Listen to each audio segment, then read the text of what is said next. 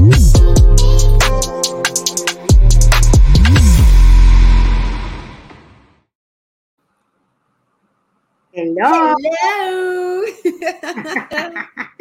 bueno, los problemas técnicos, porque yo creo que la gente que nos está viendo en YouTube nos ve a nosotras muy concentrada y después salió el intro, pero eso es parte de, de hacer eh, esta grabación como si fuera en vivo, porque esta carrera fue a las 2 de la madrugada. No crean ustedes que estamos grabando de madrugada. No, señor. Hola Lili López, ¿cómo estás? Yo estoy muy feliz porque, señores, tengo que decirlo, los que nos están viendo por YouTube, ustedes nos ven y pensarán que Yara y yo nos coordinamos para combinarnos. Realmente no. Y cuando lo hacemos, lo decimos. O sea, nosotras sabemos ir a eventos, sabemos organizar nuestros propios eventos y llamarnos 24 horas antes, unas horas antes de salir, qué ropa te vas a poner para saber qué me pongo. Pero esta ocasión, no solamente elegimos t-shirt que tienen las mismas combinaciones de color, aunque no son los mismos. Uno es del carnaval, que sabemos que nuestra querida Yara es. Eh, no, este no es de carnaval. Ah, eso no es este carnaval. no, este es de un evento deportivo que yo fui animadora. Ah, ah, bueno, pero igual tiene azul, amarillo y rojo. Y yo ando, los que no lo saben, porque yo soy mitad ecuatoriana, y yo ando con el t-shirt oficial del equipo de fútbol de Ecuador. Entonces, cuando yo veo a Yara, el mismo estilo, el peinado lo tenemos contrario, ella es rubia y yo soy morena, entonces estamos eh, eh, con el, como de un lado contrario a la otra, y cuando le digo, mira, em, déjame prepararme un café, me siento, ella me enseña su taza de café y enseña a la Yara. Pues andamos las dos con nuestra taza de café de nuestro piloto favorito, sin querer queriendo.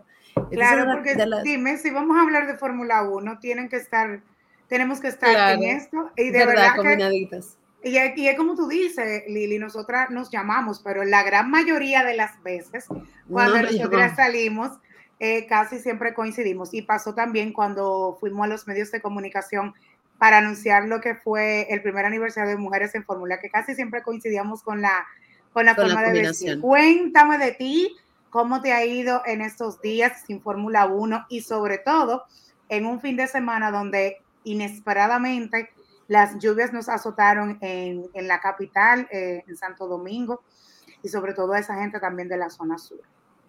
Bueno, Yara, eh, como comprenderás, un, un, fin de semana sin Fórmula 1, uno como fanático la siente que es como un mes. Eh, estoy como en ese momento, cuando tú te estás comiendo el postre, que tú guardas la mejor parte, porque tú sabes que se va a acabar eh, y tú no quieres que se acabe, pues estas son las últimas carreras ya de esta temporada.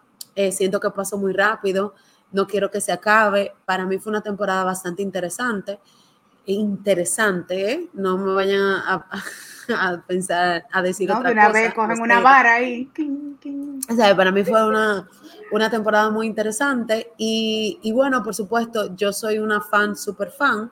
Aquí no había luz. Los, las personas que nos siguen de otros países les informamos que en este fin de semana, lamentablemente, en las Antillas Mayores sufrieron de un... Eh, de una depresión, de un proceso tropical muy fuerte que provocó inundaciones en varias islas de las Antillas Mayores, pero a nosotros de forma muy especial, a República Dominicana nos afectó de toda la zona sureste, hacia abajo, exacto, sureste de la isla y, arrasó con zonas muy, muy eh, todavía en desarrollo del sur, como Barahona, afectó mucho en Barahona, eh, San José de Ocoa, desbarató en San José de Ocoa. Y bueno, la capital, hace un año sufrimos una, una, tragedia de este tipo, una lluvia muy fuerte que se llevó algunas vidas, pero esta vez, digamos que casi que triplicó la cantidad de vidas que se perdieron el año pasado.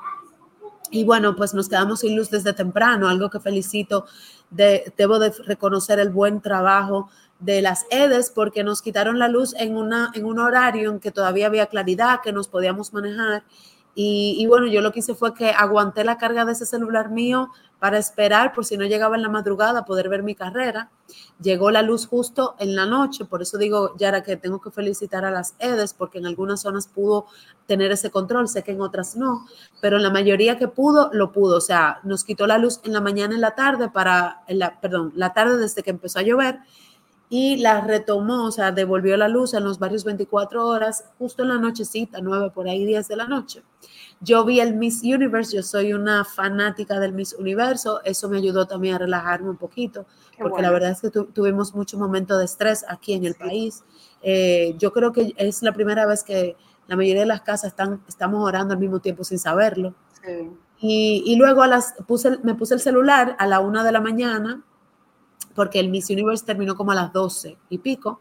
Me, me, puse el celular con una alerta, prendí el Star Plus y cuando habló Tornelo me levanté y pues yo tengo para decirte, Yara, que yo fui mi carrera live. Qué, qué, bueno. Me encanta. Yo no puedo decir lo mismo porque yo viví muchos momentos de angustia y de verdad que yo necesitaba eh, tratar de relajarme y de dormir para poder descansar. Entonces yo dije, bueno, mañana tempranito yo veo la carrera y, y, bueno, justo fue así. Yo me desperté, me desayuné y me puse a ver mi carrera como que la vi live.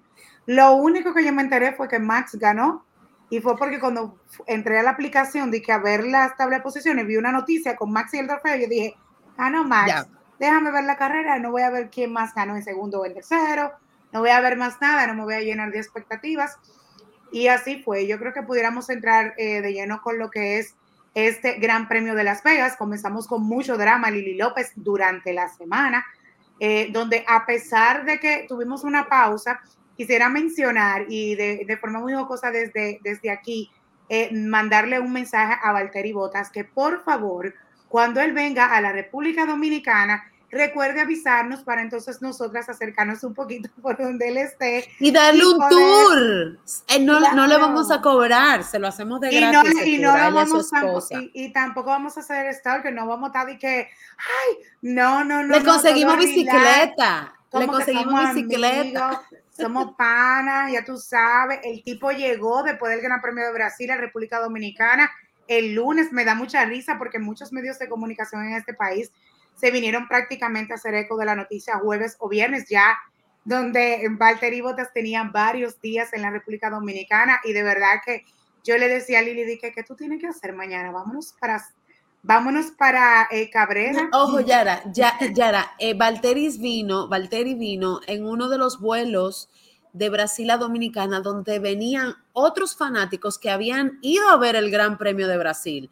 Y nosotros nos enteramos precisamente porque uno de las, eh, la persona que se sentó al lado de él coincidencialmente es un joven que también tiene un proyecto de podcast y lo publicó. Entonces, claro, nuestra comunidad formulera, nos enteramos primero que, primero que los medios de comunicación tradicional, porque nosotros, ¿verdad? Nos seguimos todos y nos apoyamos todos. Y ahí empezó la envidia de hecho, yo le escribí a él y yo le dije, te tengo una envidia del carajo. O sea, qué coincidencia que tú vengas y que te ve el premio y te sientes y el que se siente al lado de tuyo diga, perdón, yo voy aquí, ¿quién eres tú? ¡Oh! y Botas, oh el vuelo entero con él. Y también Pablo Hernández, que, que, es una persona, bueno, tú lo conoces, Lili, porque en algún momento nosotros lo llegamos a entrevistar cuando trabajamos en Sobre Ruedas, también se lo encontró en el aeropuerto de las Américas y él es fanático de la Fórmula 1. O sea que de verdad fue muy emocionante para nosotros los dominicanos que seguimos este deporte de la Fórmula 1, saber que Valtteri Bottas y su novia estuvieron por aquí visitando y exponiendo lo que es el país, presentaron imágenes muy lindas. Eh, de, lugar, de un lugar que no es Punta Cana. De un lugar, que, no es Punta Cana. Es correcto. Entonces, gracias, Valtteri, por eh, poner nuestra bandera en alto, por decirlo así y, enseñar que en este país hay muchas cosas bonitas, pero para la próxima, cuando regreses, por favor, eh, avísanos para entonces nosotras poder llegar y estar ahí y compartir contigo. Eh, ya, esto es forma de chiste, pero de verdad que fue muy lindo, Lili, ver que, que él pudo estar aquí. Incluso él se quedó y se fue el fin de semana pasado, porque lógicamente tenemos que saber que los pilotos llegan al país donde se hacen las, las carreras eh, como que en la misma semana, ellos llegan como lunes o algo así, van entrando en ambiente, van a las actividades que los invitan. Sí, hacen, la gente cree que no, pero los, los cambios de, de espacio territorialmente hablando afectan el cuerpo y ellos tienen que aclimatizarse. Exacto, y además también, aparte de las actividades como que tengan que ver con la agenda de la Fórmula 1, ellos van a lugares donde que tengan que ver como con el, el país donde están, como justamente para eso, para hacer redes, y todo el mundo dice, mira, tú ves a fulano que está en un casino, o está de bartender, yo vi unas fotos de Lewis Hamilton de que de bartender, y eso es súper chulo, porque también uno como fanático va entrando como en el mood de que ya hay una carrera ese fin de semana. Dicho esto, eh, podemos entrar de lleno de que quería que mencionaba al principio de mi comentario, Lili, que durante esta semana eh, hubo muchos comentarios sobre esta carrera y es algo lo que a mí me llenó de, no me llenó de expectativas, no, me bajó las expectativas sobre este gran premio y nosotros veníamos hablando desde hace varios podcasts que, que este gran premio había que ver lo que iba a pasar, que sé yo qué, pero yo nunca me iba a imaginar que iba a ser tan catastrófico como lo fue desde antes de iniciar. Y comenzamos con el comentario de que tú sabes que salieron informaciones, que tú y yo lo, incluso lo conversamos por teléfono, de que las boletas, siendo cuando anunciaron de todos los grandes premios de Fórmula 1 para esta temporada, que eran incluso de las más costosas, porque al, al tratarse de Las Vegas, todo es súper wow, pues las boletas se desplomaron. No sé con detalles qué fue lo que pasó, pero sí podemos decir que jueves, viernes y sábado, en comparación a los precios inicial de las boletas, hubo un desplome total, lo que a mí, a Yara González en particular, me hizo sentir que todo venía como un disparate. Aparte de los pilotos, hicieron sus comentarios entonces, los pilotos que saben más que nosotros, que somos fanáticos, que estamos ahí desde atrás y ellos hacen comentarios, eso a ti te crea una expectativa de que las cosas no van a salir bien. Entonces, por esa parte, para que tú pases también con ese comentario de esa primera parte, Lili, por esa parte yo me sentía como desilusionada y yo decía, bueno, está bien, vamos a parar las prácticas. Entramos en las prácticas como que en, en detalle general, pero ¿qué opinas tú? ¿O qué tú sentiste cuando tuviste el desplome de las boletas del Gran Premio de Las Vegas? Mira, Yara, yo creo que lo primero que pasó es que ellos calcularon, perdón, el precio de, y, yo sé que suena muy light que yo lo diga de esta manera, porque evidentemente tuvo que haber existido un estudio económico de eso, pero la impresión que tengo, así, sí, supremamente light, es que yo armo, yo creo una expectativa y le pongo a esa expectativa un valor en función del lugar y no de la realidad económica. Me explico mejor. Las Vegas, todo el que ha ido a Las Vegas, yo he ido a Las Vegas, es una, una calle, es lo primero, pero es un área turística, vamos a llamarle así, muy costosa. No todo el mundo va a Las Vegas. sí todo el mundo. Si tú me dices a mí que era un circuito en Nueva York, en New York, yo te digo, mira, ponle el precio que tú quieras, porque es que se va a llenar, porque todo el mundo va para allá. O sea, todo el mundo va a tener una familia, que fue lo que pasó en Miami. Todo el mundo va a tener alguien con quien quedarse. Hay muchos hoteles, pero los hoteles de Las Vegas son carísimos, Yara. O sea, son hoteles muy caros. ¿De acuerdo? o sea, esos precios. Claro, pero era obvio. ¿Por qué? Porque si yo de por sí, para yo pasarme una noche en Las Vegas, yo tengo que tener una noche, me salen 400, 500 dólares en un hotel de los famosos, ¿verdad? Y yo tengo que estar para, para ver la Fórmula 1, ¿verdad? Yo tengo que estar jueves, viernes, sábado, domingo. Vamos a decir que está el domingo, lunes, ¿verdad? Cinco días. Multiplica 5 por 500 a la noche que nunca te incluyen el all, no es all inclusive, o sea que tú tienes que gastar dinero en comida. Adicionalmente a eso, transporte no. Pero adicionalmente a eso, que las, perdón, que el fin de semana en Las Vegas, en taquillas para entrar, si tú vas a vivir la experiencia, la, el paddock experience, que, que tú puedes estar ahí cerca y que tú puedes ver a los pilotos, tú necesitas 6 mil dólares. Imposible ya era que se vendiera tanto. O sea, eran, eso entonces era para los ricos. Y si era para los ricos, entonces tú tenías que tener una, un estándar de, o sea, una organización a nivel de estructura de la pista, ¿verdad? Que solamente fuera exclusivo. Porque Las Vegas no es Mónaco, Mónaco ya, y, y, Verstappen lo dijo, o sea, claro. no lo mismo, eh, no, no, me hable del circuito callejero de Mónaco, del circuito callejero de Las Vegas, es la primera vez. Entonces yo creo, Yara, que hubo de ellos mismos, incluso de los mismos organizadores, unas expectativas que fueron muy por encima de la realidad. Esa es una. Eh, número dos, Yara, mira, es un circuito, tú sabes, y lo saben todas las personas que nos, no, escuchan, son formuleros, o los que no lo saben, cada circuito tiene una especie, vamos a llamarle de demo, un ensayo digital, y los pilotos conocen la pista, porque no pueden ir a la pista a correrla, a través de esos simuladores. Entonces, ellos venían probando los simuladores de Las Vegas y a ellos como piloto no le gustaba el trazado. era como que el trazado de Las Vegas era como, tengo dos curvas muy de cerca y luego dos trazados supremamente largos. ¿Por qué? Porque Las Vegas es una calle recta. Y de ahí es que vienen los comentarios de los pilotos. Exactamente.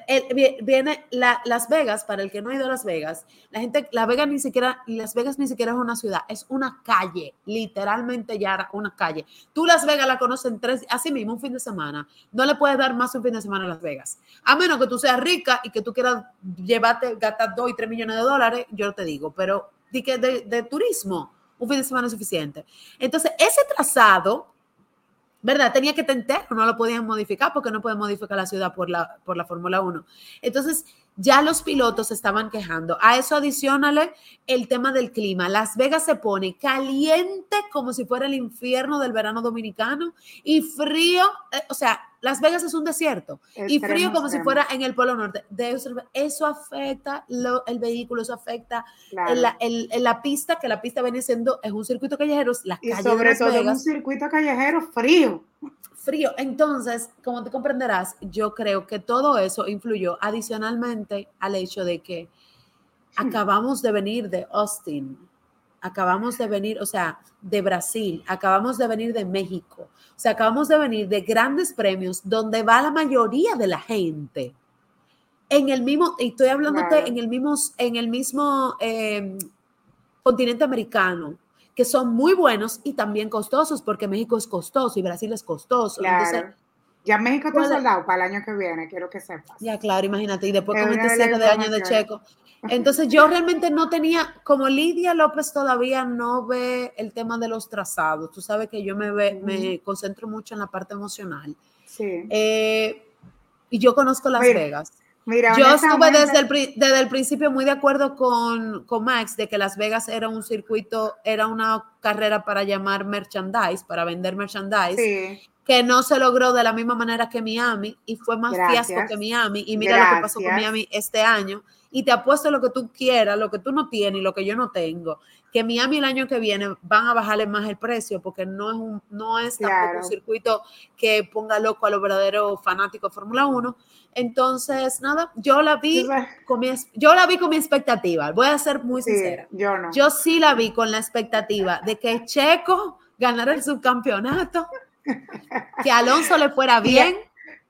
Y, que me McLaren también. Y mire, tú sabes que yo me río bastante porque tú estás haciendo tu comentario y de verdad me da mucha risa porque no lo que tú digas, sino lo que te voy a decir que alguien me preguntó y me dijo que los pilotos no pueden probar un chingante, porque yo le estaba diciendo a esa persona que mis expectativas estaban cero, que qué cuerda con este, con este circuito, que solo terminaron el otro día, que se iba a ser un disparate. O sea, yo estoy como todo lo contrario a ti y tú sabes que yo no soy así. Y ellos no pueden probar. Y yo, no, para eso están las prácticas, para eso está. Y yo estoy histérica porque eso va a ser un disparate. Lili López papá Dios, perdóname porque no me gusta tener la boca de chivo. Cuando yo comencé a ver esa práctica uno, que ojo, por favor, la vi en el trabajo en la mañana, la puse, me puse a trabajar y la vi porque lógicamente ustedes saben que yo no me iba a poner en la madrugada, yo he tenido mucho trabajo en esta semana.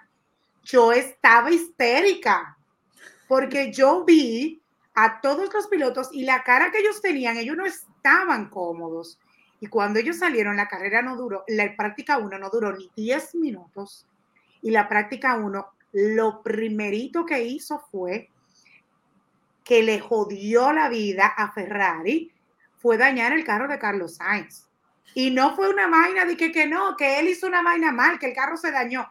No, aquí está la imagen, que incluso la tenía aquí descargada para que pudiéramos verla se levantó algo en el terreno de una forma en la que le dañó hasta el motor a Carlos Sainz. Y es tan tal que ustedes pueden ver aquí en esta foto, Lili, mira, y los que están en YouTube, Carlos Sainz se agachó cuando el carro lo levantaron con una grúa. Él se agachó a ver su carro por abajo, a ver, a ver cómo quedó, porque eso botó tanto fuego que, óyeme, y eso fue frustrante para Sainz, para Ferrari, para los pilotos, porque hubo una bandera roja y no hubo práctica uno. Entonces ahí, cuando yo vi todo esto, yo dije, wow, Yara González, tú tienes la boca de chivo, porque, men, los pilotos tienen la ansiedad, el deseo de conocer esta pista, a pesar de este clima, a pesar de todas las cosas que pasaron en la semana y no tuvieron la oportunidad. Falla número uno, dentro de todas eh, de, lo que es técnicamente la pista como tal, los monoplazas en la pista con los pilotos, lo que vale, ¿verdad? Falla número uno. Falla número dos. La práctica libre dos fue más larga de lo programado porque se tuvo que contar en, tomar en cuenta la una y la dos. Ellos duraron casi dos horas. Fue como de una hora y media, la dos. Entonces también Lili, aunque yo le encante estar en su terreno los pilotos, también eso fue incómodo. Porque entonces tú estás como que está haciendo tiempo y entonces había un, en una parte del trazado de la pista en la que los carros se iban derecho, que ahorita vamos a entrar en detalle en la carrera de algo que pasó y que gracias a Dios, que uno lo veía como que mierda, gracias a Dios que eso estaba ahí. Entonces, en la pista como tal, esa parte técnica, eso fue lo más incómodo. Y yo te puedo decir como fanática que yo no me quiero imaginar cómo estaban los equipos, cómo estaban los, pilotos. Nosotros vimos las caras, vimos todas las, las impresiones, pero uno como fanático, uno se siente incómodo, pero sobre todo los fanáticos que pagaron sus boletas, ya sea cara o sea barata, lo que se programaron, lo que se programaron desde hace meses, como Lili López y yo no estábamos programando desde a principio de año, ir a Las Vegas, que hubiésemos pagado esos cuartos, o si en dos semanas. pero lo podemos decir, lo podemos decir, Yara, mira, a todos los que nos escuchan, nosotros hicimos un presupuesto donde cada una salía en 10 mil dólares. Gracias. Entonces, tú te imaginas que nosotras hubiésemos hecho esa inversión, ¿verdad? O independientemente, viene Carlina de Influence Buy y dice, ay, pero la las boletas se desplomaron, yo me voy con ustedes, yo nada más voy a pagar tanto y no vamos nosotras tres, lo que pasaron los fanáticos con irrespeto fue parte de una desorganización total y una irresponsabilidad donde un fanático pagó 100, 500, 1000, 6000, 7000 dólares, lo que sea, desde lo más mínimo hasta lo más alto. Los fanáticos son los que pagan y los fanáticos son los que están ahí. Claro, en la Fórmula 1, en el 2020, cuando había pandemia, se hacían carreras sin público, pero los mismos pilotos dijeron que eso era demasiado incómodo para ellos, porque ya ellos están acostumbrados a tener su fanático, a sentir el calor, a la bulla y todo eso, fue un irrespeto. Lo que pasó en la práctica libre 1, sacaron a los fanáticos en la 2 porque no había seguridad que cubriera el turno. Y eso es un irrespeto. Entonces, eso hace que un evento como este se vea desorganizado. Y ahí volvieron a darme la razón. Yo dije, no, pero es que no puede ser. Es que yo, yo dije que iba sin expectativa a esta vaina y todavía yo me siento peor. Porque tú sabes lo que es, Lili, que tú viajes desde República Dominicana y como tú lo mencionaste, y hagas esa, esa inversión y te digan a ti, no, tú no puedes estar aquí. Lo que pasa es que no hay seguridad que atiendan esto. ¿Tú sabes dónde la, la, cherry que, la cherry de todo eso? Donde yo sí que me ofendí. Le ofrecieron 200 dólares de merchandise a cambio. ¿What? Hay gente que pagó mil y pico de dólares por estar ahí. Y le estaban diciendo, bueno, no cuenta ni un t-shirt. ¡En merchandise! Sí, yo te voy a decir porque tú sabes que yo estoy atrás de un t-shirt de Max. 200 dólares. fácilmente. ¿Y qué versión Las Vegas? Ajá, sí, sí, porque el, el, de Max, el de Red Bull, de Checo y Max, la gorra estaba en euro, como 70 y pico euros. Hola, Alan. Entonces, eh, eso para mí fue una burla. Pero tú sabes que ya ellos lo demandaron, ¿verdad? Sí. Claro, claro, no, yo espero que ellos, yo espero que los fanáticos ganen la demanda porque los fanáticos son parte del show, somos parte del show. Nosotros nos gusta la Fórmula 1, comentamos la Fórmula 1, nos gustaría ir y nos gustaría estar, conocemos gente, yo conozco gente que fue a Las Vegas, eh, yo tengo un amigo que fue que de hecho le tengo que escribir a ver cómo fue su experiencia. Pero Lili, eh, entonces ahí fue que yo dije no, como que terminé como con todo. Entonces ya podemos entrar de lleno. Para el calibre 3 se hizo, ok, pero señores, la temperatura, eso se sabía, que la temperatura que iba a estar muy frío, en una pista donde es totalmente callejera, porque Lili López acaba de terminar de confirmarlo. Para los que escuchan y a lo mejor no tienen mucho conocimiento, la carrera callejera son las carreras donde se hace en medio de, una, de la ciudad, en, en la calle, donde tú vas a Las Vegas en, en, una semana y tú vas a transitar por esa misma calle donde, donde pasó el carro de Max Verstappen. O sea, lo que indica que el tipo de pista, el circuito, no es lo mismo, eh, se tiene que acondicionar y entonces pasan fallas como la que le pasó a Carlos Sainz, que le dañó su carro completamente en la práctica 1 y se tuvo que detener. La práctica totalmente bandera roja, todo el mundo para el pit porque la pista estaba muy afectada y no podían volver y nadie iba a salir en esas condiciones a exponer su carro viendo lo que le pasó a Carlos Sainz.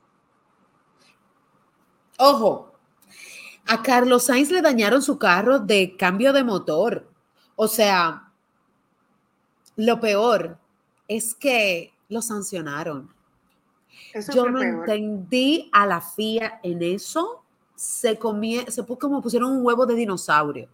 Ese, esa situación de Carlos Sainz no fue responsabilidad de, de, de, Ferrari. No fue que Ferrari quiso cambiar las piezas que cambió. Es que no, no quedaba de otra, sino no corría la carrera. Entonces yo no entendí por qué lo penalizaron con 10 posiciones por hacer unos cambios de una pieza que lo provocó la calle donde se está celebrando el evento, donde usted no toma cuenta que, era una alcantarilla. Pero ¿por qué se levantó la alcantarilla? Eso tiene con qué tiene que ver con la alcaldía de Las Vegas. Entonces no puede, no debió de pagar en ningún momento ni el piloto ni el equipo por algo que no fue culpa de ellos. Pero nada, Sainz salió en 10 lugares hacia atrás. Gracias.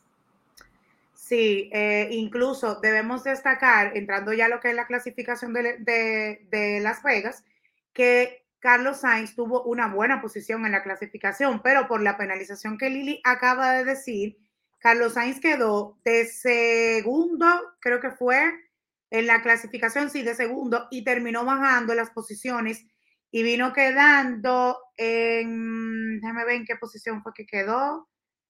Eh, yo lo tengo aquí, y ah, pero no lo veo. Eh, no me sale.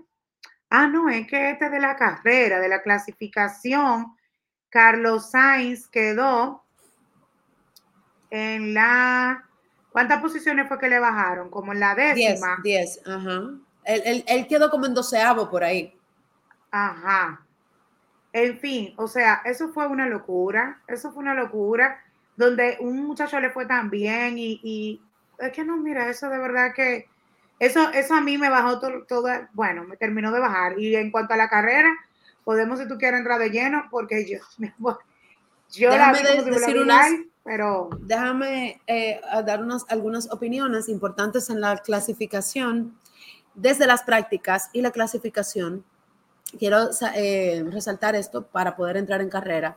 Red Bull no estaba dando la talla. Estábamos viendo un Ferrari supremamente sólido.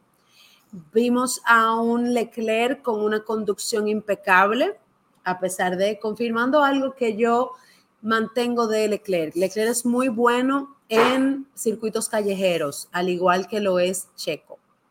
¿Ok? Y muy a pesar de que no ha ganado Mónaco todavía, porque ha tenido mala suerte. ha tenido mala suerte. En Mónaco es mala suerte. Pero Ferrari este fin de semana, en esta práctica y en esta clasificación, dijo de lo que era capaz en esta carrera. Y la verdad que fue impecable. Fue impecable, se lleva la pole. Obviamente es Leclerc que gana la pole, no quiere decir que va a liderar, pero Bueno. Así fue. Dale, ya. No, no, no, no. De verdad que en, en el cuanto a Leclerc en la clasificación, en la tabla de clasificación, eh, yo no me llené de expectativa con eso. Honestamente, en mujeres en fórmula de doble fórmula, nosotros lo hemos hablado anteriormente. Abiertamente pueden buscar otros episodios porque lo hemos dicho. Otra pole de Charles Leclerc, otra pole que sabemos que no va a quedar en victoria. Lamentablemente, eh, sí puedo decir y apoyar el comentario. Aquí fue suerte, fue suerte. Eh, fue suerte y además de que fue suerte, ok, la clasificación, ok, pero la carrera, ahí sí. Ah, no, la carrera, la carrera. Ah, no, en la carrera, que eso es lo que te voy a decir, que independientemente de que ya nosotras creamos y estamos así, o sea, estamos como eh, predispuestas, por decirlo así, en la carrera, yo misma una de las cosas que observé fue la alargada. Y yo aquí levanto la mano, levanto la mano, eh, tifosis, eh, de verdad, honestamente, aunque tú lo digas y es verdad, tengo, tienes razón porque lo hemos conversado. En esta carrera, en esta largada, él reaccionó un poquito mejor. no reaccionó, no reaccionó, Yara. No reaccionó. Yara no reaccionó.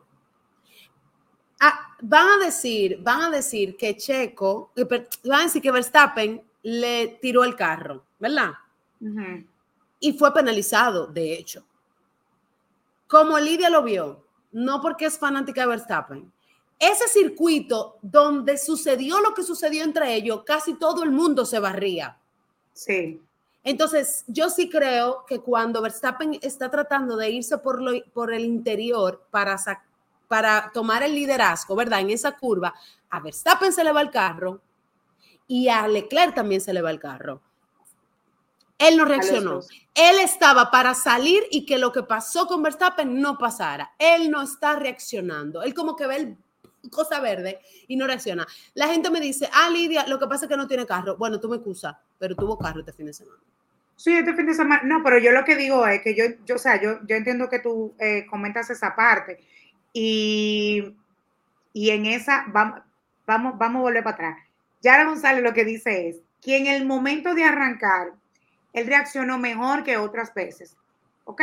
O sea, no, sé, no se vio como esos segundos que nosotros dijimos de que, y yo, y yo lo discutí la otra vez, que, pero ¿dónde tú estabas? ¿En qué mundo tú estabas? Tú no reaccionaste, tú no avanzaste. Él avanzó. Lo que sí es que avanzó y no tuvo estrategia en su salida con Max para poder quedar adelante porque él estaba de primero. Ok, entonces ahí viene el inconveniente de la curva que tú mencionas. Entonces quieres venir a salirle por afuera en una curva a Max y Max está en su curva normal.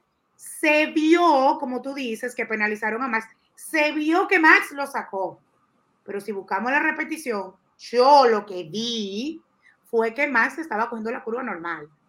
Y simplemente Charles no tuvo estrategia de coger la curva como la tenía que coger y se salió. Y lo que se vio es que, que Max lo sacó. Honestamente, Lili López, eso fue lo que yo vi. Incluso tuve la ventaja que como lo vi grabado, yo le di para atrás dos veces. Y yo dije, van a penalizar a Max, pero Max simplemente estaba cogiendo su curva. Porque que yo quería que él se metiera para la izquierda y le diera el espacio. No, él estaba cogiendo la curva.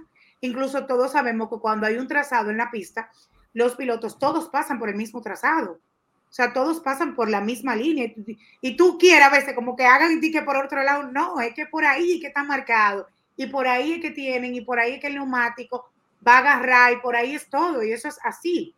Entonces, lamentablemente, le penalizaron a Max. Bueno, pero ahí es que viene lo que nosotros decimos, Charles Leclerc, ponte la pila. Y ahí viene y volvemos con lo mismo, no se pone la pila con Max. Le tiene miedo a Max. Porque incluso durante la carrera, en varias ocasiones, vimos, vimos que él le adelantó a Checo Pérez.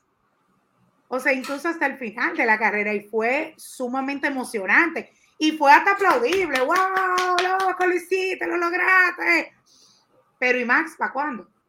Entonces ahí volvemos como con lo mismo de carreras de episodios anteriores que tú y yo hemos conversado sobre eso y siempre lo menciono porque me gusta que la gente conozca de que nosotras comentamos aquí lo que vemos en las carreras, pero también nos aplaudimos cuando vemos los resultados en el futuro y decimos, contrale, estamos cada vez más como que aprendiendo un poquito. Entonces, eh, Charles Leclerc tuvo una buena carrera, independientemente de que lamentablemente no obtuvo victoria. Increíblemente, y mucha gente me dijo, no, esa carrera la va a ganar Max. Gente de Max, gente que no es de Max, me dice, bueno, vamos a verla, porque imagínate, al final sabemos que el resultado es que Max va a ganar. Pero aquí teníamos muchas expectativas también con Checo Pérez, con Lewis Hamilton, con Fernando Alonso. Increíblemente pudimos ver un súper desempeño de, de Stroll, Stroll de Aston Martin. Eh, también pudimos ver un buen desempeño de Esteban Ocon. Los Alpine tuvieron un buen fin de semana entre Gasly y, Ocon. Incluso entre ellos dos se estaban matando. y fue eh, muy lindo verlo. Y lo digo porque aplaudimos cuando vemos a los McLaren que les va bien y que lamentablemente este fin de semana no fue muy bueno para ellos. Eh, iniciando la carrera con apenas muy pocas vueltas, muy lamentable. Eh, Lando Norris el, perdió el control del, monoplaza, se, chocó contra una pared donde perdió uno de los neumáticos y se rodó el, el, monoplaza en el, en el espacio donde casi todos los carros en la práctica se iban y chocó con unos muros, por suerte, que son unos muros que están diseñados justamente para eso, que eh, todos nos quedamos como por unos segundos en alerta porque qué fue lo que le pasó a Lando, porque Lando no responde, porque en realidad el carro dio muchas vueltas, se chocó muy duro.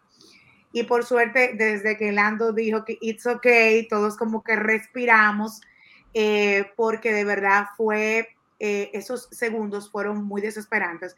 Y aquí podemos ver una foto de Lando, como que él siempre de forma muy jocosa en, Instagram sube con las manos en la posición en la que queda, si queda en tres, si queda en dos, si queda en cuatro, si queda en cinco, y ha pasado que ha quedado en una posición y que, y que por alguna penalización a otro compañero piloto eh, le baja, o sea, sube más y entonces él como que cambia y dice que, tacha la foto y que, y entonces...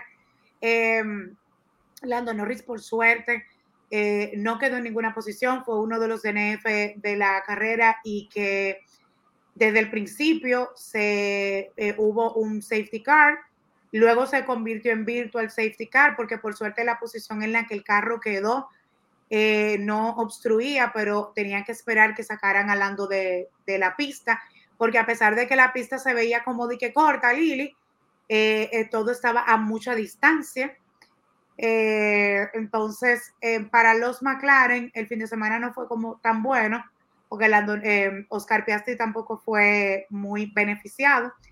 y para los Ferraris, por lo menos Charles Leclerc se levantó. Carlos Sainz, como mencionamos al principio, tuvo desde el inicio un, un muy mal inicio, donde se le podía ver que podía irle mejor, pero lamentablemente para y, y los Alpine le fue súper bien. Eh, en este caso, el mismo Fernando Alonso, pero Stroll le fue súper bien. Y tú lo veías que tú decías de que, pues ese Stroll rebasando y todo.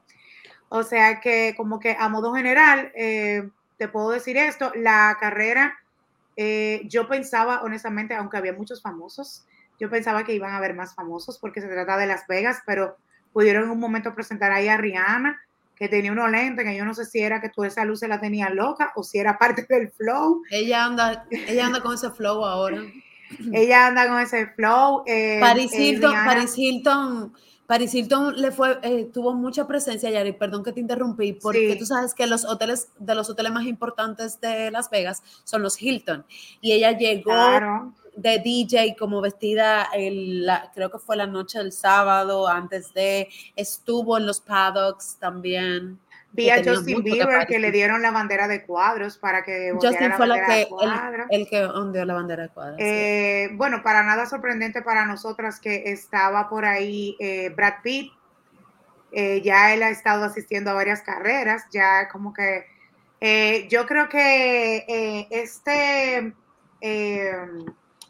¿cómo es que se llama? Que, boxeador, creo que estaba presente, pero honestamente, Lili, en el cuanto a, los que estaban de figuras públicas, como que no vi casi, pero, pero vi a Chuck, O'Neill, ¿es que se llama? Shaquille O'Neal. Shaquille O'Neal estaba, de verdad yo como que sentía, y, y esa era una de mis expectativas, y creo que te lo llegué a comentar, Lili, yo dije que no, Las Vegas va a ir mucha gente, así como el Miami, porque eh, obviamente eh, Las Vegas se presta para muchas cosas. En Las Vegas se hace mucho teatro, se hace mucho show, se hace de todo. Y yo pensaba que de verdad eh, iba a ser un gran premio donde se iba a ver mucho más presencia de, figuras, de tanto como actores, artistas y todo eso.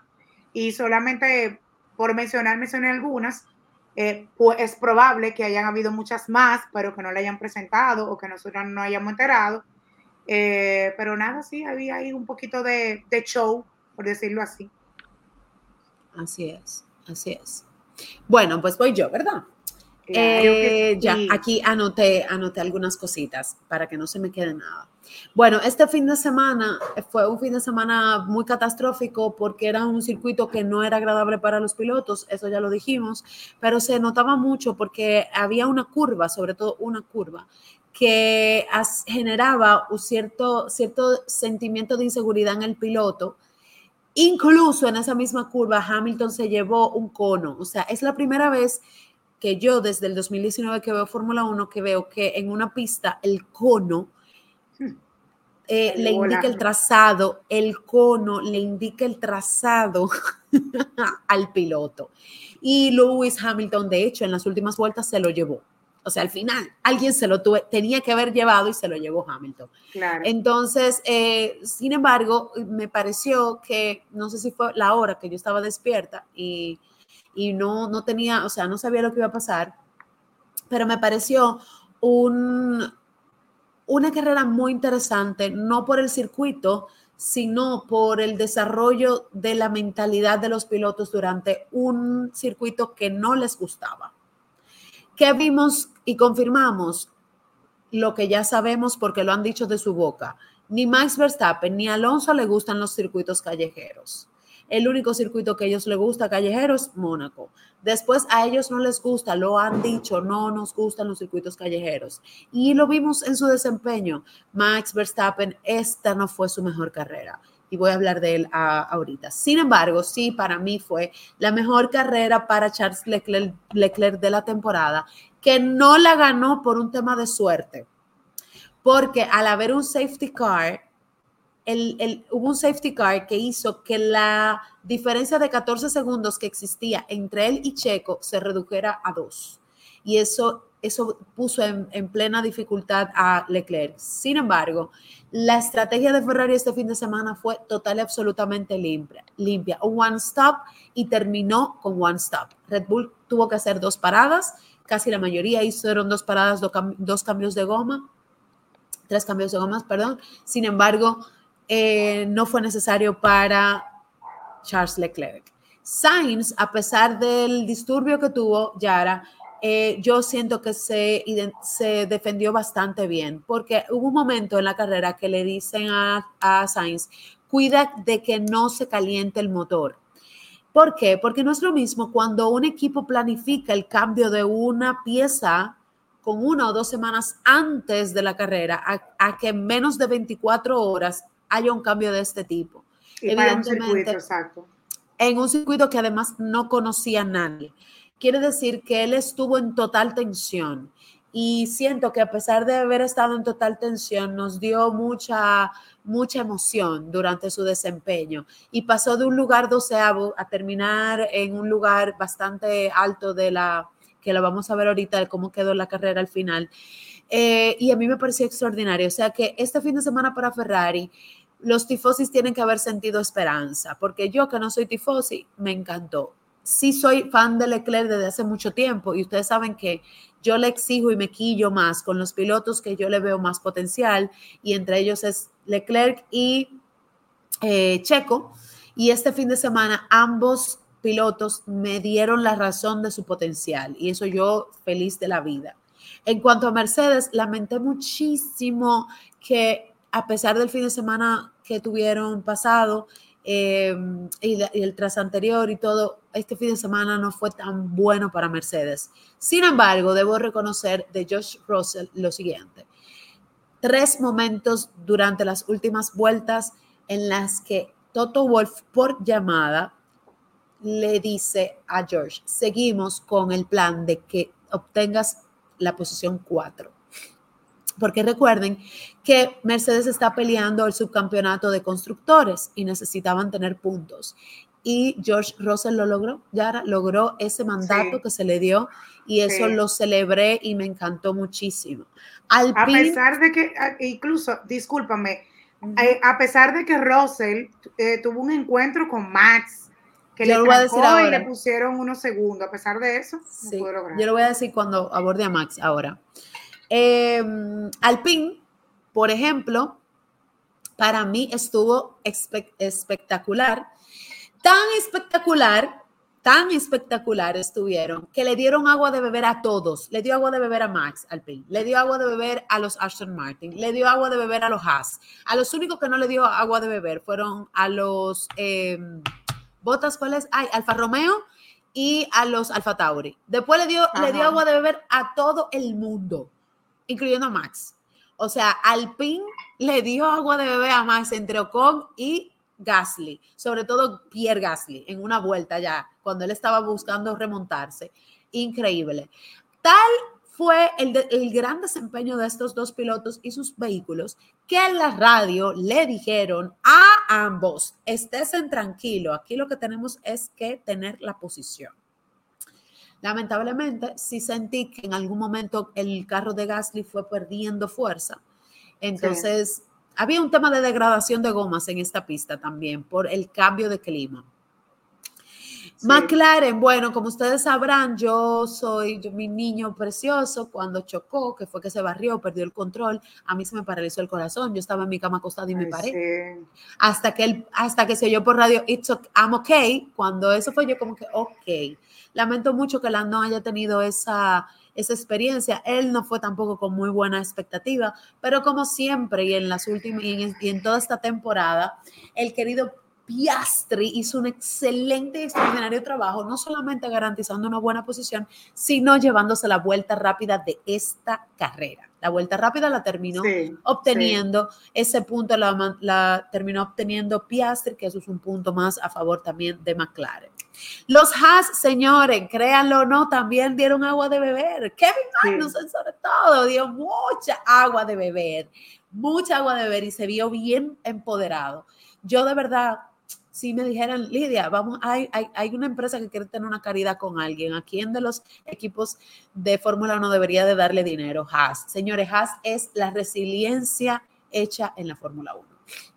Yo no había conocido un equipo que tuviese, Yara, más resiliencia que los Haas. Y muy a pesar, y ya lo puedo decir porque ya lo que queda es una carrera, que yo no estaba de acuerdo en lo absoluto de, que hayan sacado a Schumacher para poner a todo viejo junto. A, Hulkenberg. A Hulkenberg, sí, pero dos viejos juntos. Pues yo creo que lo mejor definitivamente que hizo Haas para esta temporada fue tener a Hulkenberg y a, y a Magnussen.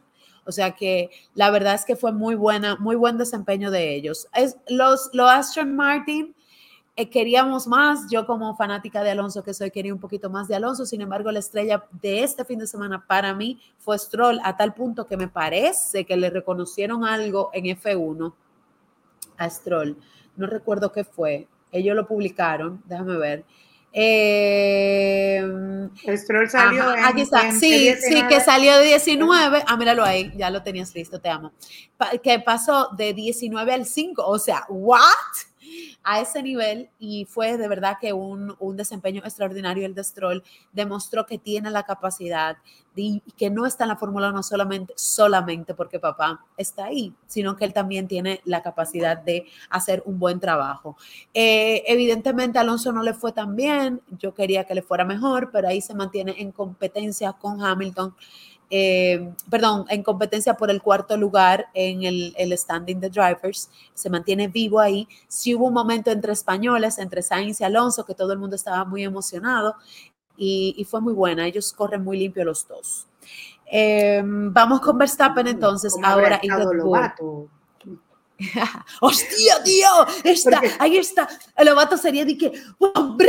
¡Viene Alonso! Alonso no lo deja. Están los españoles peleando, tío. Tengo que verlo. Porque que, nosotras no, la gente, de, eh, para que la gente sepa, nosotras no vemos la carrera eh, en la transmisión española, que es donde está Lobato.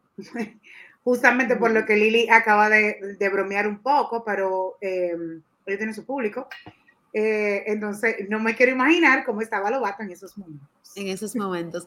Yo, nosotras somos, a, mí me encanta ver a Lobato diferido, no en vivo. En vivo yo amo a Tornelo. O sea, lo digo públicamente, ojalá lo, vea, lo amo, amo porque aprendo mucho a Tornelo. Eh, vamos con Verstappen. Fanática de Verstappen, ojo, ¿eh? Fanática de Verstappen. Varias cosas. Esta no fue la mejor carrera de Verstappen. Para mí fue peor que Singapur. Para mí fue peor que Singapur y me dirán por qué. Bueno, en Singapur simplemente el carro no estaba rindiendo. Y ellos hicieron lo que pudieron, tanto él como Checo. Pero ahora hubo errores del piloto. Sí, hubo errores, aunque las personas no quieran admitirlo. Hubo errores porque él se sentía, o lo sentí yo desde que cuando ponían las imágenes de él desde el carro, cuando se veía él conduciendo, yo no sentía a Max Verstappen seguro en esa pista yo no lo sentí. No era que no tenía carro, era él que yo emocionalmente no lo sentí seguro en esa pista. Él estaba, si ya estaba predispuesta, Verstappen estaba siete veces predispuesto. y se notó en la conducción, se notó en la clasificación y se notó en el arranque y se notó cuando chocó con, con Russell, que no fue él que chocó a Russell, fue Russell que chocó, lo chocó a él, pero, pero, pero fue eh, llamado la atención varias veces que tenía, ah, yo, yo tenía, en el 2022 casi no le llamaron la atención, en el 2023 esta fue la primera carrera donde yo vi que aparecía investigación de Max Verstappen por tal cosa, investigando Max Verstappen por tal cosa. O sea, le llamaron mucho la atención, cometió muchos errores. Y mi predisposición incluso era por, el mismo Max, porque Max ya está, o sea, súper ready. Y yo dije, no, pero si Max dijo que y, el error, y el error principal de Max fue que no rindió las gomas Yara. Venimos de ver un Max de 17 grandes premios ganados donde la goma no era un problema para Max. Y esta vez perdió la posición con Charles Leclerc porque las gomas no le dio el rendimiento, no supo administrar las gomas correctamente. Eso hizo que entrara a los pits antes de tiempo y que Leclerc dominar, además de que ya lo tenía por el tema de los cinco segundos de penalidad, por la, la situación que se dio en el arranque, ¿verdad? Pues ya tú sabes que ahí va a haber un tema, pero fue peor porque él tuvo que entrar a los pits antes de tiempo porque en las gomas no las rindió.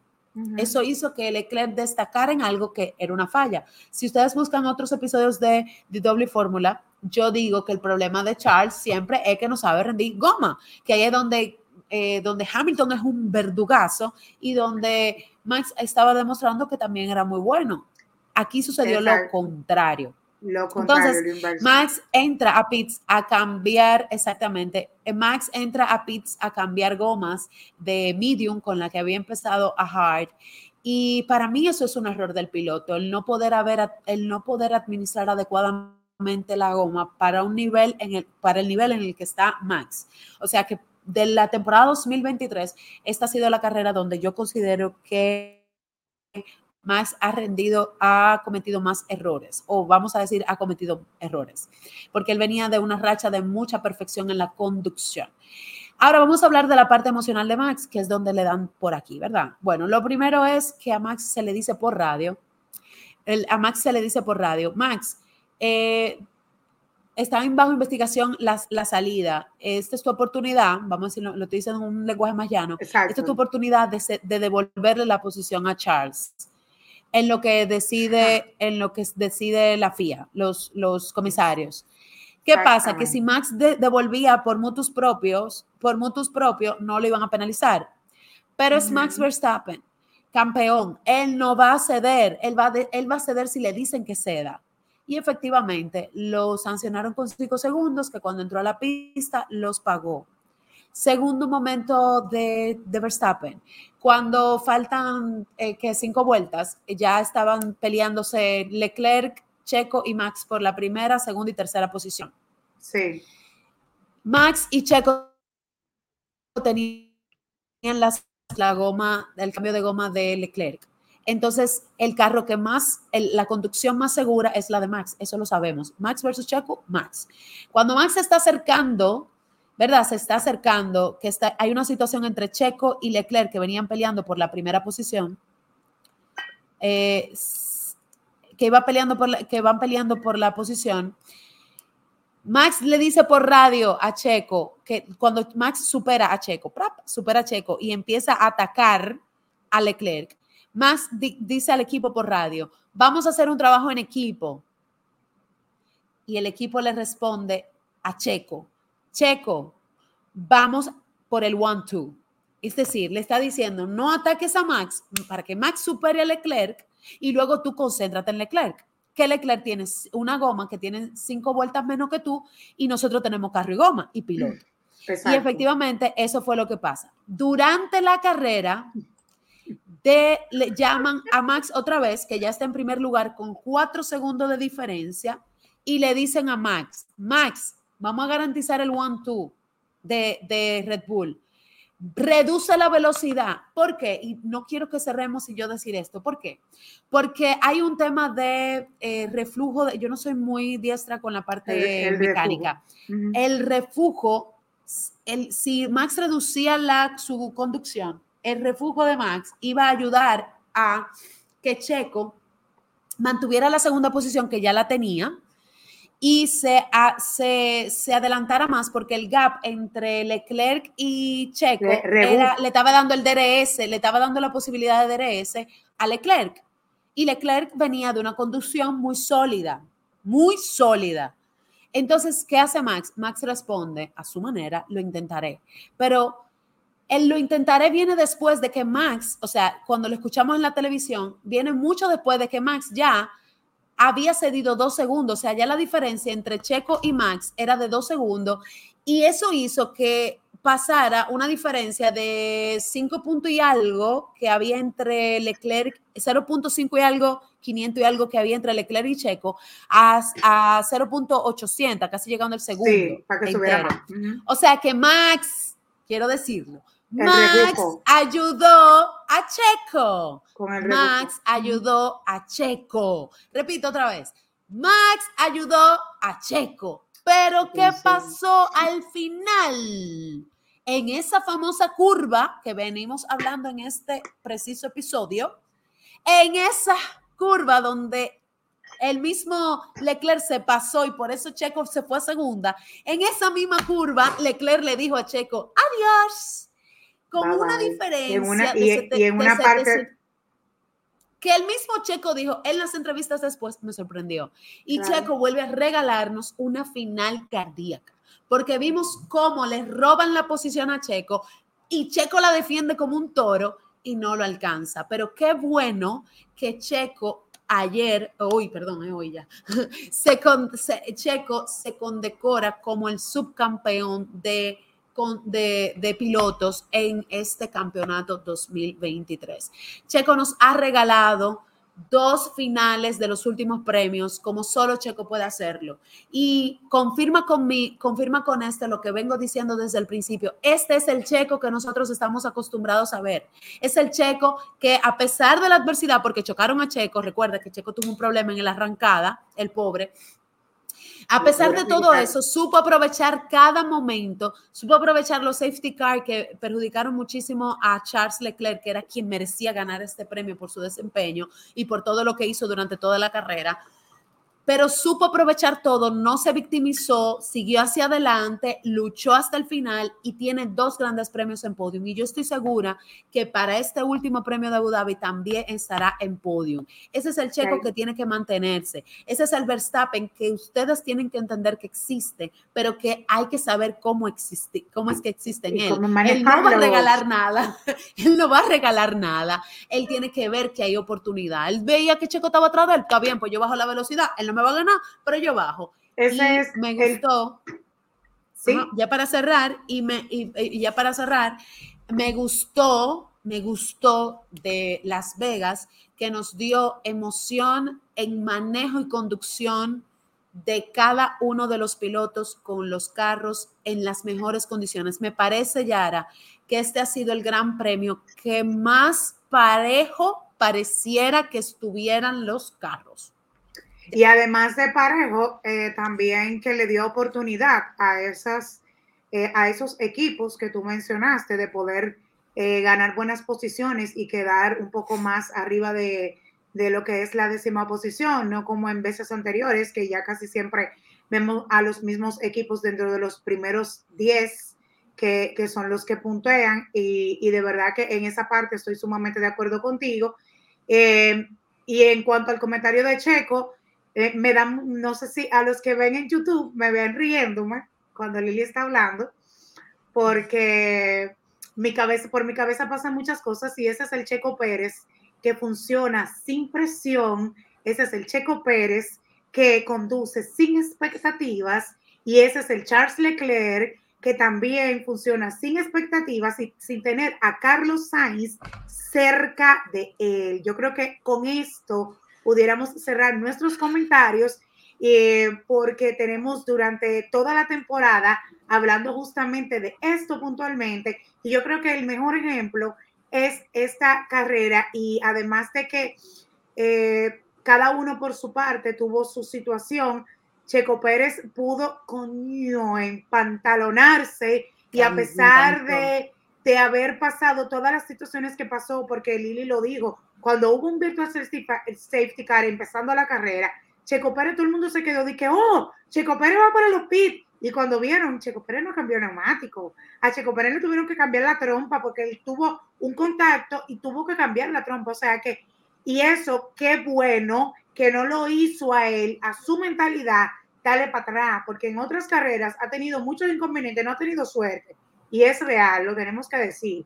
Pero eso no te, eso no te hace a ti que tú tienes que bajar las expectativas. Y veo el ejemplo incluso que no tiene que ver con el caso, pero Hamilton fue uno de, otros de los pilotos que durante la carrera tuvo un contacto con alguien y, y, después de como de una vuelta, él le dijo al equipo, mi carro está bien, porque justamente esas son las cosas que uno ve en la carrera y que uno como fanático, uno está viendo, dice, no, pero está bien, no le pasó nada, pero sin embargo el piloto está probando para ver si le está presentando una falla o algo y es lo que le puede traer problemas hasta un momento en que después de X cantidad de vueltas, tiene hasta que salirse de la carrera. Max, Max, con el choque de Russell, perdió una pieza que por suerte para ese circuito no era necesaria en el carro. Pero Max corrió con, una, con una debilidad en su vehículo. O sea, Max gana con una debilidad en su vehículo. Eso, dándole soporte a lo que acabas de decir. Yo creo, Yara, yo creo, Yara, que, que, que lo que dijiste es, yo no quiero agregar nada más, más que el simple hecho de que sabemos y confirmamos con la carrera de Las Vegas que lo que se está diciendo en DW Fórmula desde el principio de la temporada es la pura verdad. Y eso es lo que nos diferencia de otros podcasts y de otros espacios, canales de YouTube. Nosotros hablamos de la parte emocional y mental del piloto. Charles Leclerc y Checo Pérez en Las Vegas estaban en el modo que tenían que estar y dieron senda carrera los dos ayer, eh, anoche en la madrugada, debió de ganar Leclerc y en segundo Checo y en tercero Max. Si me dijeran a mí por su desempeño, esas tres posiciones debió de ser ese orden. Y está hablando una fanática de Max Verstappen, que lo defiendo siempre. Pero debo de reconocer que no fue su mejor carrera y debo de reconocer que la carrera era de Charles Leclerc. De hecho, se ganó el Driver of the Day excelente manejo.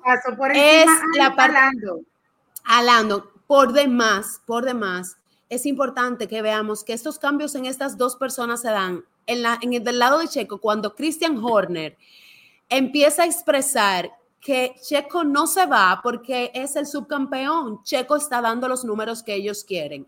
Desde el momento en que él se empezó a sentir apoyado, las cosas han cambiado y no del equipo necesariamente porque el equipo son muchas personas, es de quien lo llevó ahí, que lo dije también, quien lleva a Checo a Red Bull es, Christian. Horner. Y la forma en que Christian Horner ve a Checo y ve a Max son muy diferentes, él tolera a Max. Por más que la gente diga lo que ustedes quieran, Christian tolera a Max porque no le queda de otra. Él quiere a Checo, la forma en que él ve a Checo es distinta. Quien ama a Max, eh, sabemos quién, ¿verdad? Pero hay un, hay un apoyo que yo quiero decir, eh, Yara, que no sé si lo has visto, pero en las últimas carreras, ¿no te has dado cuenta que han atrapado en varias ocasiones a Hamilton hablando con Checo? Yo creo que están haciendo una amistad muy fuerte entre ellos dos porque hay una empatía entre, entre Hamilton y Checo, que yo creo, es Lidia, hablando pluma, quién sabe si será así, el tiempo me dará la razón. Y dilo. Que también ha ayudado, que también ha ayudado a Checo a tener más confianza. Es que el mismo Hamilton dice y ha reconocido el gran piloto que es Checo. Entonces, esto es importante decirlo porque la gente, cuando nosotros como fanáticos expresamos algo sobre nuestros pilotos, aunque nosotros creamos que no les llegan, ellos les llegan, ellos son humanos, ellos agarran los teléfonos y leen, y leen, ellos agarran los teléfonos y leen. Entonces, ellos saben lo que se está diciendo de ellos. Y yo dije en muchos espacios donde comparto, digamos la verdad de Checo, eres un campeón, lo puedes hacer, no eres una víctima, lo está haciendo. Charles Leclerc, gracias. Ese es el Leclerc que queremos ver. Ese es el Leclerc que en el 2019 era capaz de enfrentar a Max ese es el Leclerc que le cae atrás a Max y que Max sabe que le puede dar agua de beber. Claro. Entonces, yo no quiero abundar más, ya tenemos... Y a mí, y a mí de verdad me encantaría estar en este tipo de conversaciones. A ellos tuvieron que montarlos en una especie de limosina. Eh, a los que quedaron en la de los tollos, de los tollos de Las Vegas. Algo, algo sumamente jocoso que pasó que yo no sé por qué no han salido memes, Lili, es que se montó alguien. se montó el que iba, sí, se montó uno de los ingenieros de Red Bull, porque acuérdate que cuando que al, trofeo del constructor se lo da alguien, se le da a alguien del equipo, ¿verdad? De, lo, y él se equivocó. Pero lo que pasa es, ya, y dice, en Leclerc, que por Max. Ajá. No, en defensa, miren qué pasó con Las Vegas. Normalmente, ¿qué vemos nosotros? Los pilotos llegan al eh, parquean los vehículos, ¿verdad? Donde parquean los vehículos tienen la habitación, es el lugar de enfriamiento antes de subir al podio. ¿Qué pasa? En Las Vegas, en Las Vegas, el espacio de enfriamiento era el carro.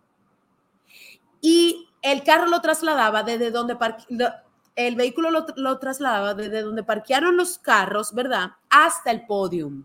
Entonces, el lugar de enfriamiento que eso lo anunciaron no era el espacio que estamos acostumbrados a ver, era el carro. De hecho, quien entra, ajá, quien hay, si, si ven los videos, hay un camarógrafo que entra para poder ver la imagen que estamos viendo y, y, por primera vez, es la primera vez que escuchamos una conversación más clara todavía, porque como ellos no tienen televisión alrededor, nada más se escuchaban ellos tres. Cosas graciosas de esa foto. Eh, como Checo estaba de rojo, igual que Charles, pareciera que Checo y Charles eran Ferrari. Eh, eh, de eso sí hay mucho meme, de ellos dos hablando, de que esto parece un buen equipo, esto parece un buen equipo. No creo que Checo haga esa loquera, dice para Ferrari, pero bueno. Eh, nada, fue muy cool porque empezaron a relajar de que los tifosi, los tifosi fueron dos, lugares que ganaron, que ganaron Ferrari, fue muy bueno y que me gustó. Fíjense la camarada que hay entre ellos. Ellos podrán pelear en el carro, pero cuando salen, así, ¿qué te pasó? ¿Qué te pasó lo mismo que a mí? Me quedé que, porque, eh, mira, Charles le pregunta, Charles se enteró en ese carro, Yara, que él, él fue el único que cambió la goma una sola vez. Ahí fue que él se enteró.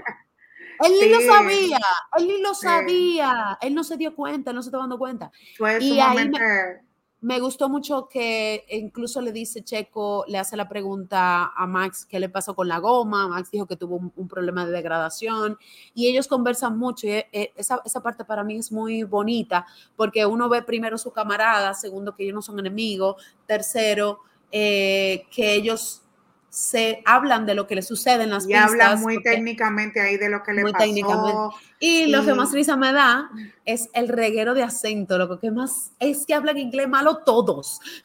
Sí, eso fue, fue, a mí me a mí me gustó mucho a pesar de que lo que no me gustó es como tú hiciste el comentario de que tuvieron que trasladar lo que de ahí es que inicia.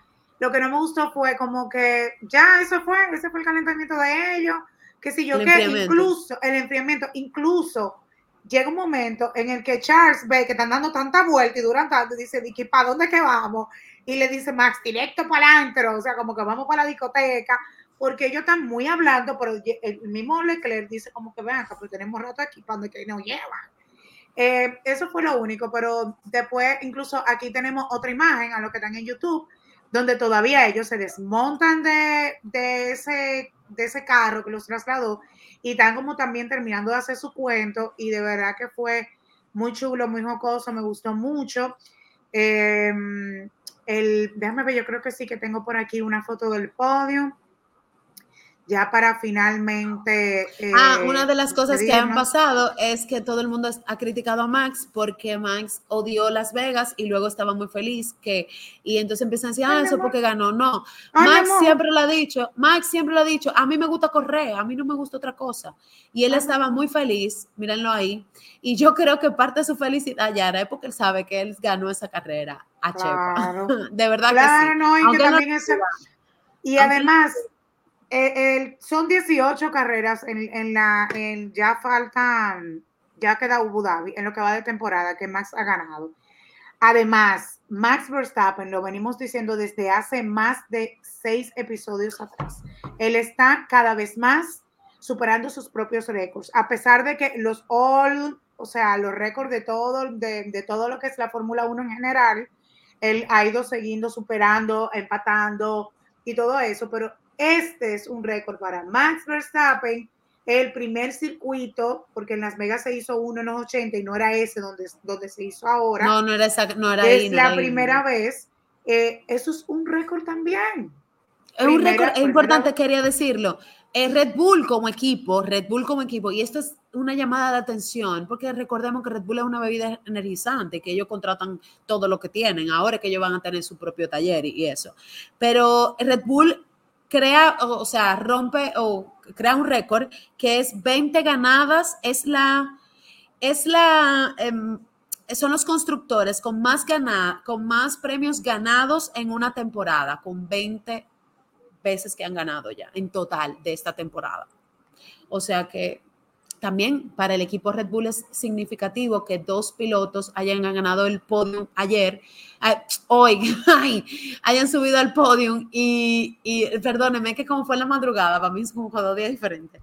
Pero bueno, eh, todavía el domingo que viene en Abu Dhabi, Max puede romper el récord de Betel de más ganadas en total, una cosa así. O sea, en total, en total, en su carrera. Eh, como seguida, algo así, no recuerdo. Pero bueno, el punto es que sí, están rompiendo récords y ya cuando un piloto se vuelve campeón por primera vez, lo que resta es conquistar récords. Me encantó, tengo que decirlo, que a pesar de que lo pusieron a dar vuelta, eh, la premiación la hicieron, eh, parecía, yo sentí que parecía como un ring de boxeo. Eh, eso, fue, eso fue lo que sentí y incluso los que pagaron su cuarto, como dijo Lili al principio, todo lo cuarto que costaba estar claro. pudieron disfrutar de la premiación ahí mismo porque se ve ahí atrás, incluso eh, los pilotos. Y, y, ya, sí, vamos a cerrar, pero no quiero dejar de hacer este comentario, Lili. No sé si tú percibiste, si lo pudiste ver dentro de todas las emociones. Otro de los errores de este gran premio que lamentablemente voy a cerrar con este comentario y de verdad que no quiero dejar de hacerlo. Esa salida del pit night era demasiado peligrosa, porque cuando los pilotos cambiaban los neumáticos salían en una curva, lo que no tenían, tenían un punto muy ciego, no podían ver quién venía rebasando. Eso fue otro de los desaciertos del Gran Premio de Las Vegas. Yo de verdad que espero que si esta carrera sigue para eh, la próxima temporada puedan eh, ver los ajustes que pueden hacer y eh, nada, prueba y error, como dicen, y finalmente las puntuaciones quedaron así. Em, el equipo de Red Bull con 822 puntos y Mercedes 392. Ferrari se acerca muchísimo, 388. Creo que si esta próxima carrera eh, no se pone en la pila, le puede rebasar Ferrari y robarle el subcampeonato de, equipos eh, a, Mercedes, eh, porque la diferencia no es mucha. Eh, como se puede percibir en la tabla, así que creo que deberían de ponerse Mercedes la pila con esos puntos para Abu Dhabi y poder cerrar en segunda posición. Y como bien Lili mencionó, eh, Checo Pérez ya sí se coronó como subcampeón de la Fórmula 1 de esta temporada 2023. Ya Hamilton desde la carrera pasada había perdido, eh, lamentablemente eh, se, se alejó mucho en cuanto a puntos, a menos que Pérez no quedara en nada en ese fin de semana y Hamilton le fuera súper bien, podía tener oportunidad de acercarse lo más posible, pero ya ahora no. Ya Checo Pérez quedó como subcampeón con 273 puntos y Hamilton quedó en tercera posición con 232. Igual se tiene que poner las pilas para quedarse en esa tercera posición porque Sainz está ahí cerquitita, cerquitita con 200 puntos. Y Lili, si te puedes fijar en la pantalla, en lo que es la tabla, eh, Sainz y Alonso también están batallando por la segunda posición. Con un empate. A la cuarta. Eh, están batallando por la cuarta posición Sainz y Alonso. Norris está a cinco puntos. Yo no creo que, que, Norris pueda entrar en esa batalla ya para Abu Dhabi. Me parece que va a ser un quinto lugar, pero esto quiere decir que vamos a tener una, una competencia real para el final de Abu Dhabi con este empate entre los españoles. Eh, voy a tener que ver Abu Dhabi con el teléfono a versión español y, en la pantalla verlo con Tornelo, porque yo necesito escuchar narrando esas, esa batalla entre esos dos. Eh, y bueno, ya, ya vamos a dejar, yo quiero al final, eh, Yara, cuando hagamos el último live, hablar un poquito de la importancia de los puntos, porque fíjate cómo Sainz está muy por encima de Leclerc, a pesar de que Leclerc lo ha intentado mucho esta temporada. Entonces, ¿no? Y, el, y Abu Dhabi es el próximo fin de semana, República Dominicana, viernes 24 de noviembre es la práctica 1 a las 5.30 de la mañana y el mismo viernes a las 9 de la mañana es la práctica 2 el sábado 25 de noviembre a las 6.30 de la mañana es la práctica 3 y la clasificación es a las 10 de la mañana del sábado. El domingo la carrera es a las 9 de la, de la mañana, así que despedimos lo que es la Fórmula 1 para este año 2023, que ha sido un año, a pesar de que Max ha liderado casi toda la carrera, ha sido un año muy interesante para todos los equipos y creo que ya para esa, ese podcast vamos a estar haciendo un pequeño resumen, aparte de cómo, nos, cómo fue la carrera y lo que fue la temporada completa. Así es, nada, ya para mí, como siempre, es un honor poder compartir todo nuestro pensar, a pesar de no ver carreras juntas, no me gusta mucho, pero bueno, la verdad es que la tormenta no nos permitió vernos, espero que ya para la próxima estemos juntitas y a todos atentos a nuestras redes sociales para que se unan a eh, nuestro junte navideño, si es que lo hacemos, yo espero que sí. que podamos, hacer eh, algo. podamos hacer un corillo y recuerden que nos pueden seguir y nos deberían de seguir todos en arroba DW Fórmula, arroba Mujeres en Fórmula RD. A mí me pueden seguir como arroba Lili López R de Rosario porque mami nunca se en el olvido. A Yara González también como arroba Yara González con, e, con Z y S al final porque mami tampoco se deja en el olvido. Suscríbanse a nuestro canal si les gusta cómo estamos comentando. Si ustedes quieren también comentar, pues no duden en darle a suscribirse y comentar comentar y compartir, comenten. Llegar la voz y llegar la voz.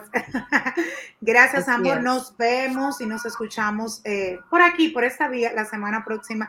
Y a ustedes también, gracias por escucharnos eh, esta hora y casi hora y media de comentarios, pero era válido todo lo que teníamos por hablar nosotras. Así es, que, dio mucha agua de beber Las Vegas. claro que sí, nos vemos, bye bye. Chao.